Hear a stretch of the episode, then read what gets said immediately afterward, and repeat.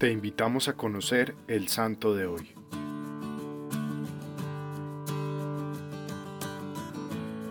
Hoy celebramos la fiesta del Beato Martín Martínez Pascual.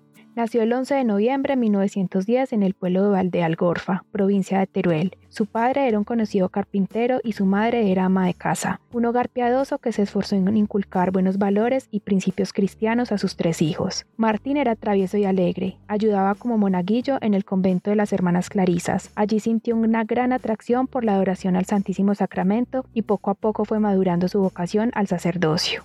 Ingresó al Seminario Menor de Belchite, Zaragoza. Era un buen estudiante y obediente en lo que le encargaban sus superiores. En su tiempo libre le gustaba gastar pequeñas bromas. Se esforzó mucho por alcanzar la perfección en todo aquello que emprendía sin perder su santa alegría, una de sus más grandes virtudes. En el seminario creció su amor por el Santísimo Sacramento, a la Inmaculada Concepción, a San José y a Santa Teresita del Niño Jesús. Tal era su piedad que sin saberlo animaba a otros con su devoto ejemplo a hacer lo mismo, visitando al Santísimo y a pasar largas jornadas adorándolo. Los libros de Santa Teresita del Niño Jesús infundieron en él un gran deseo de ser misionero. No fue fácil para él cumplir este anhelo, pues la burocracia se lo impedía. En el año 1934 solicitó entrar en la Hermandad de los Sacerdotes Operarios Diocesanos. Estaba convencido de que siendo él mismo un santo dentro de la Hermandad, ayudaría con el resurgimiento de vocaciones de misioneros santos en todos los seminarios de este instituto. En 1934 marcha para Tortosa, donde la Hermandad tenía sus principales casas y seminarios. Aquí se prepara con mucha humildad, alegría, confianza e intensa oración para su ordenación. El 15 de junio de 1935 recibió la ordenación sacerdotal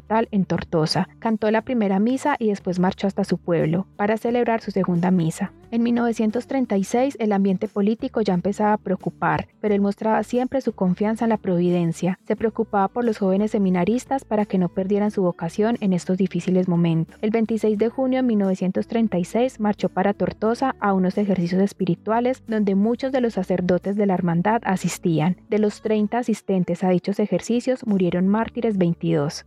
Terminados los ejercicios se dirigió a su pueblo natal. Ese mismo día unos milicianos de otra localidad venían con órdenes estrictas de persecución a Valdealgorfa. Por esta razón celebró su última misa en público. Comulgaron todas las monjas y los sacerdotes con el mayor recogimiento. Desde este mismo día tuvo que vivir oculto en la casa de sus padres y vestir como laico. En varias ocasiones, los milicianos fueron a buscarlo y él huía saltando tejados de una casa a otra, llevando siempre el Santísimo Sacramento, por si tenía ocasión de visitar por la noche a algún enfermo. Finalmente se ocultó en una cueva a las afueras del pueblo. Aquí permaneció más de 20 días que fueron su particular via crucis. Jesús sacramentado era su fortaleza, rezaba sin descanso, estaba seguro de que le quedaba poco tiempo para morir mártir. El día 18 de agosto el comité emitió un bando para que se presentaran todos los sacerdotes del pueblo. Al no acudir el beato Martín, arrestaron a su padre con la amenaza de matarlo. Se enteró por unos vecinos y de inmediato llegó al pueblo. Un miliciano amigo de la familia se le acercó y le dijo que a él y a su padre no les pasaría nada, pero Martín le dijo al miliciano que los perdonaba a todos. A continuación le dio un abrazo para sus familiares y le aseguró que perdonaría a sus asesinos. Al poco tiempo fue detenido por confesar que era Martín Martínez, sacerdote, como los demás detenidos. Permaneció unos minutos encarcelado junto con los demás sacerdotes del pueblo, con quienes compartió las hostias que llevaba ocultas. Así pudieron comulgar todos. Sus últimas palabras las pronunció muy sereno. Yo no quiero sino daros mi bendición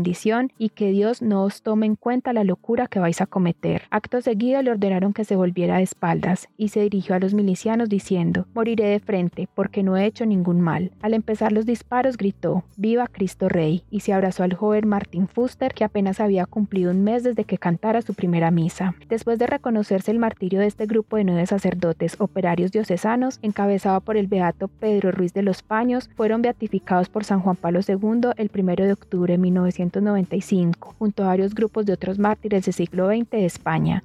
Señor Jesús, la historia de este santo me hace hoy volcar mi mirada hacia ti para pedirte que por medio de tu Espíritu Santo nos des luz para discernir la vocación específica para la que fuimos soñados por ti como medio de santificación y nos des la gracia de abrazarla con el valiente sí con que el Beato Martín abrazó la suya. Y mientras tanto, ayúdanos a caminar con docilidad, fe y esperanza en esta vocación universal llamada amor.